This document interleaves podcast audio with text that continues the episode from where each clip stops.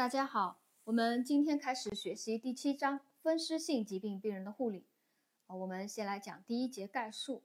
概述里面的知识点考点呢不多啊，我们嗯也来学习一下风湿性疾病病人常见的症状有哪些。第一个关节疼痛与肿胀，第二个关节僵硬与活动受限，第三个皮肤损害。呃，在关节疼痛与肿胀里面有一个知识点。疼痛常是关节受累的首发症状，也是风湿病病人就诊的主要原因。啊，疼痛是关节受累的首发症状，也是风湿病病人就诊的主要原因。关节僵硬呢？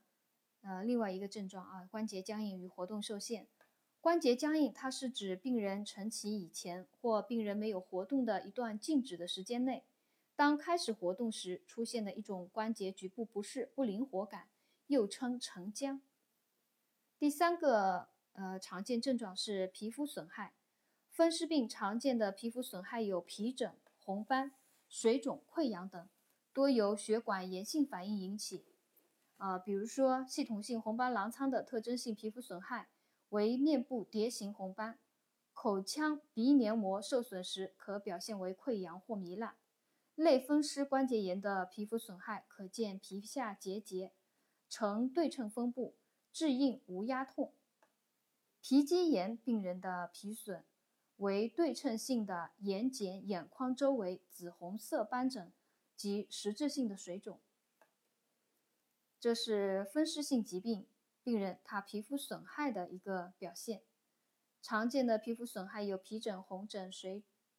皮疹、红斑、水肿和溃疡等，多由血管炎性反应引起。系统性红斑狼疮有面部蝶形红斑，口腔鼻黏膜受损可表现为溃疡或糜烂。类风湿关节炎的皮肤损害见皮下结节，呈对称分布，质硬而无压痛。皮肌炎病人的皮损为对称性的眼睑眼眶周围紫红色的斑疹及实质性的水肿。